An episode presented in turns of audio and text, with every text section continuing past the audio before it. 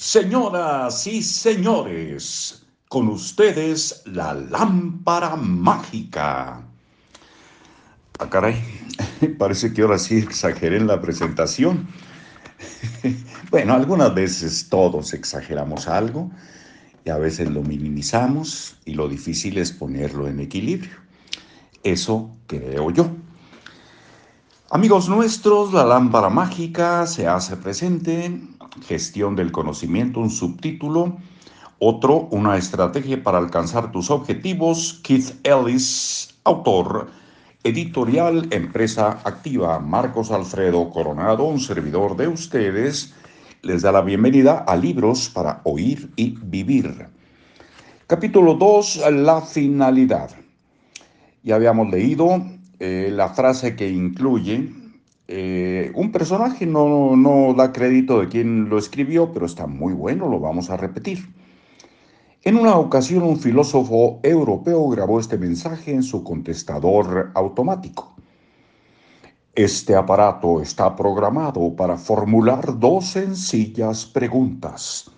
¿Quién eres y qué quieres? La mayoría de las personas viven toda su vida sin contestar a ninguna de las dos. Excepcional, esto lo digo yo. Ahora sí, nos vamos directamente al contenido del texto. Las personas que más éxito tienen en conseguir que sus deseos se cumplan son personas que saben quiénes son y qué quieren.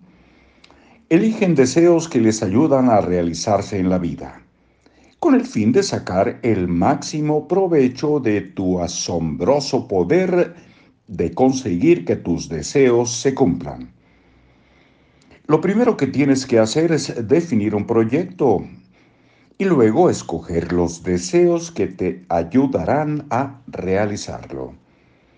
Earl Nightingale, Earl Nightingale, espero haberlo pronunciado bien, uno de los grandes filósofos modernos cuyo trabajo versa sobre los logros humanos, solía distinguir entre seres del río y seres con proyectos. Según, creo que es Night, Nightingale, creo que así es, bueno. Según Nightingale, los seres del río son aquellos pocos afortunados que parecen haber nacido para un fin específico desde la infancia parecen saber lo que quieren hacer con sus vidas. Se encuentran en medio de un gran río de intereses y fluyen con él todos los días de su vida. Y luego estamos todos los demás. Somos los seres con proyectos o lo que parece más apropiado para este libro, somos seres que desean. No nacemos con un interés que abarque toda nuestra existencia. No nacemos con un proyecto definido en la vida.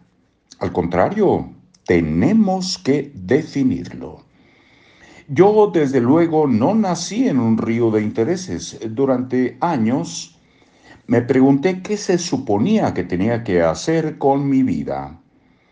Envidiaba a las personas que sabían dónde estaban situadas personas que parecían haber nacido con el sentido de una misión, lo bastante afortunadas para fluir con su río de intereses.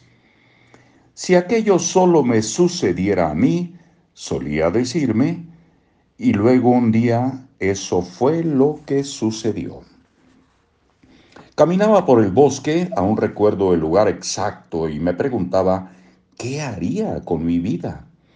De pronto apareció la respuesta como si hubiera grabado en mi frente con toda claridad, como si se hubiera grabado en mi frente con toda claridad. Entendí que mi gran proyecto en la vida consistía en definir mi proyecto. Aquella era mi misión. Aquel era mi río de intereses y siempre lo había sido.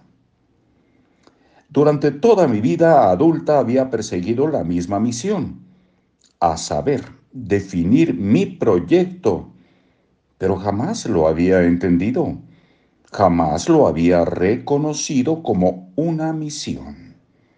Ahí lo dejamos por hoy, amigos nuestros, en una misión y regresamos muy pronto. Ojalá todos, todas estén de acuerdo. Hasta siempre.